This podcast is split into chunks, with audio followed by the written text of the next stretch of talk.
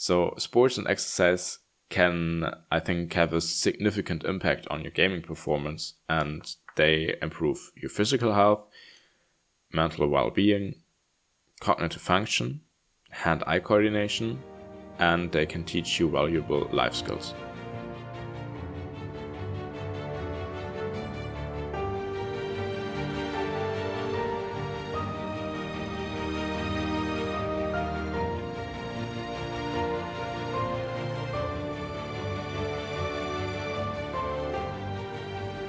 Hello, everyone, and welcome to the Adapt Your Life podcast, where we talk about how different aspects of life can impact our video gaming performance. So, before we start, I've got a quick reminder for you if you want to improve your gaming performance and want to get rid of bad sleep and lack of energy during your days, you can schedule your free discovery call with me and we can look at those aspects and see how I can help you. It's on www.calendly.com slash Lucas Stockmeister slash discovery minus call. You can also find the link in the show notes.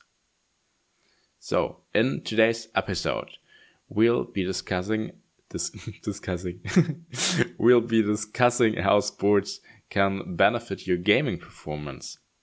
So, firstly, it's essential to acknowledge that while gaming can be fun, it's also a sedentary activity. So, sitting in one place for an extended period of time can indeed affect your health, leading to problems such as obesity, heart disease, and diabetes.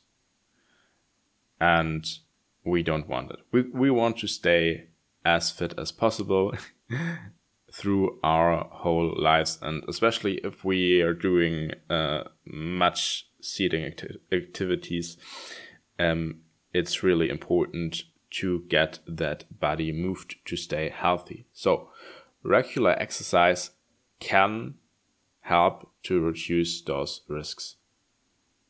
And there are many upsides of doing regular physical activities. For example, when you exercise, your body releases endorphins, which, for example, reduce stress and improve your mood. So, this can also be beneficial for your gaming performance because it can help you remain calm and focused during intense gaming sessions.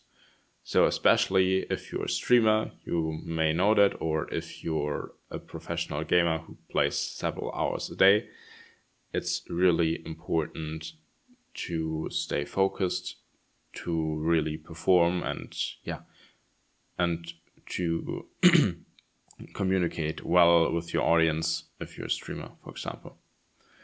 Then, exercise also improves cognitive function by increasing blood flow in the brain, which can lead to better decision making, faster reflexes, and improve memory. So, these are all crucial skills which are needed to excel in video games, right? And yeah, it can also improve. So, yeah, the cognitive benefits from sport can also improve your ability to to learn and to retain new information, which means there are I think there are several studies which yeah, there are several studies which have shown that regular aerobic exercise can increase the size of the hippocampus, which is part of your brain, which is responsible for learning and memory. So, by improving your ability to learn and remember new strategies and tactics and games, exercise can really help you to become a more skilled gamer. Furthermore, physical exercise can also improve hand-eye coordination. I think we had that in in the last um, episode, the other way around, where we said um, that gaming can improve your hand-eye co- coordination to get better at sports. But it's yeah, it's also logically the other way around. So uh, hand-eye coordination is an essential skill needed in video games, and ex- activities, for example, like playing basketball, soccer, or tennis, can help improve your hand eye coordination. And that's making you more agile and accurate in games. And yeah, uh, what I want to mention there are the several um, sports which are, I would say, especially practical to improve your hand eye coordination. For example, juggling. Or if you want to improve your foot eye coordination, which maybe not be as needed as much in uh, in gaming, but uh, we will see. Maybe there will be more uh, like virtual virtual reality games where you also need a good uh, foot eye coordination. So soccer is a good example for that. Or if you're playing table tennis, you can improve your hand eye coordination. Yeah. So maybe if you really need a good hand eye coordination which is needed in um, most of your game your games, maybe think about playing a ball sport or something else, which which will improve that. Then, last big point is that sports can also teach you valuable life skills, such as, for example, teamwork or communication and leadership. So these skills really can translate into the gaming world where you may need to work with other players to achieve your goals. So, yeah. And yeah, for for instance, communication and teamwork are essential for success in team-based games like Overwatch or, for example, League of Legends. And by practicing these skills in a sports setting, you can develop the ability to work well with others, which can then translate into better communication and teamwork in games. so, uh, before I get to the second part, I want to draw a quick conclusion. So, sports and exercise can, I think, have a significant impact on your gaming performance and they improve your physical health, mental well being, cognitive function, hand eye coordination, and they can teach you valuable life skills, which means communication with other human beings. and incorporating physical activity into your routine can help you become a better gamer. So don't hesitate to hit the gym or take up a new sports. So second part is I want to like um, present you some examples, some things which I am doing, and some things um, which are very popular among pro gamers. So, first thing is yoga. And yeah, there are many pro gamers who incorporate yoga into their fitness routines to improve their flexibility, their balance, and breathing. And yoga can also help to reduce stress and improve focus, which can be beneficial for gaming. And some popular yoga poses for gamers include the cat cow stretch, or the seated forward bend, and the warrior pose, which I can highly recommend if you're really seating a lot, is to mobilize, be it through yoga or I, I will mention that later, um, to mobilize your posterior chain. Just to, yeah, stay flexible and be able to, to, yeah, to live your life without any pain or, yeah, this disability in, in your movement. So yoga is really a, a nice thing. I, I've done yoga a lot. and at the moment, I'm doing more like immobility, but that includes a lot of yoga poses too. So, second thing which I'm doing a lot is strength training. And strength training can help improve your muscular endurance, which is important for maintaining a good posture and reducing the risk of injury during long gaming sessions. sessions. And pro gamers may focus on exercises that target the shoulders, back, and core, for example, push ups, pull ups, planks, or the shoulder press.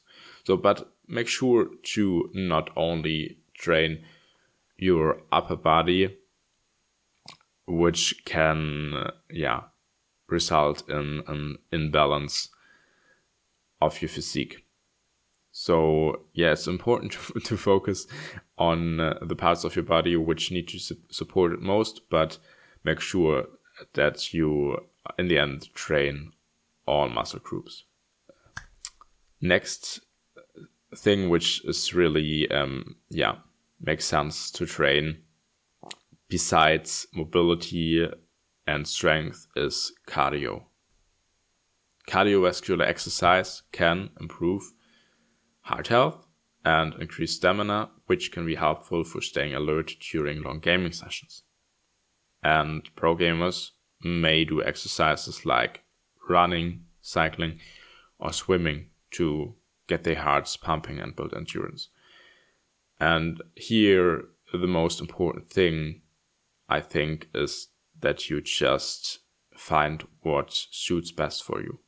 What's the most most fun and the thing which you can maintain over a long period of time. So if you if you don't having fun with the sports, um, that's probably not the goal. okay. Last thing which I'm a huge advocate. It's it's like a little bit like yoga, but it's more widely um uh, yeah it's it's it's more widely spread which is stretching and mobility regular stretching and mobility exercises can help prevent injuries and reduce muscle soreness which really can be important for pro gamers who spend long hours sitting in front of a computer. And yeah, there are several techniques. For example, what you can do is foam rolling just to get your muscles a bit more, yeah, flexible, I would say. Then hip stretches would be really nice if you're sitting a lot. Neck stretches and yeah, just look where in your body you feel you have to work on your flexibility and mobility and then do it. There's also a lot of apps which can help you with that. I'm I'm a big fan of having having an app for everything. And here I can, it's not paid, but I will recommend it anyways. It's called GOWOD. G O W O D. Where you can do a mobility test and it will like recognize where your weaknesses are. And then if you do the, the daily protocol, it will be adjusted to your weaknesses, which is great. So, guys, I hope you enjoyed the episode. I really think that's a very important topic, which I will speak on more often. I, I already mentioned those things a lot. But yeah, see how you can include sport in your daily routine and then go for it and I really um, would appreciate it if you if you if you text me and tell me which things turned out better if you if you started sport. Yeah, so that's it for today. Thank you for listening. Thank you for taking your time to improve yourself and I'll see you next time. Bye bye. Game on.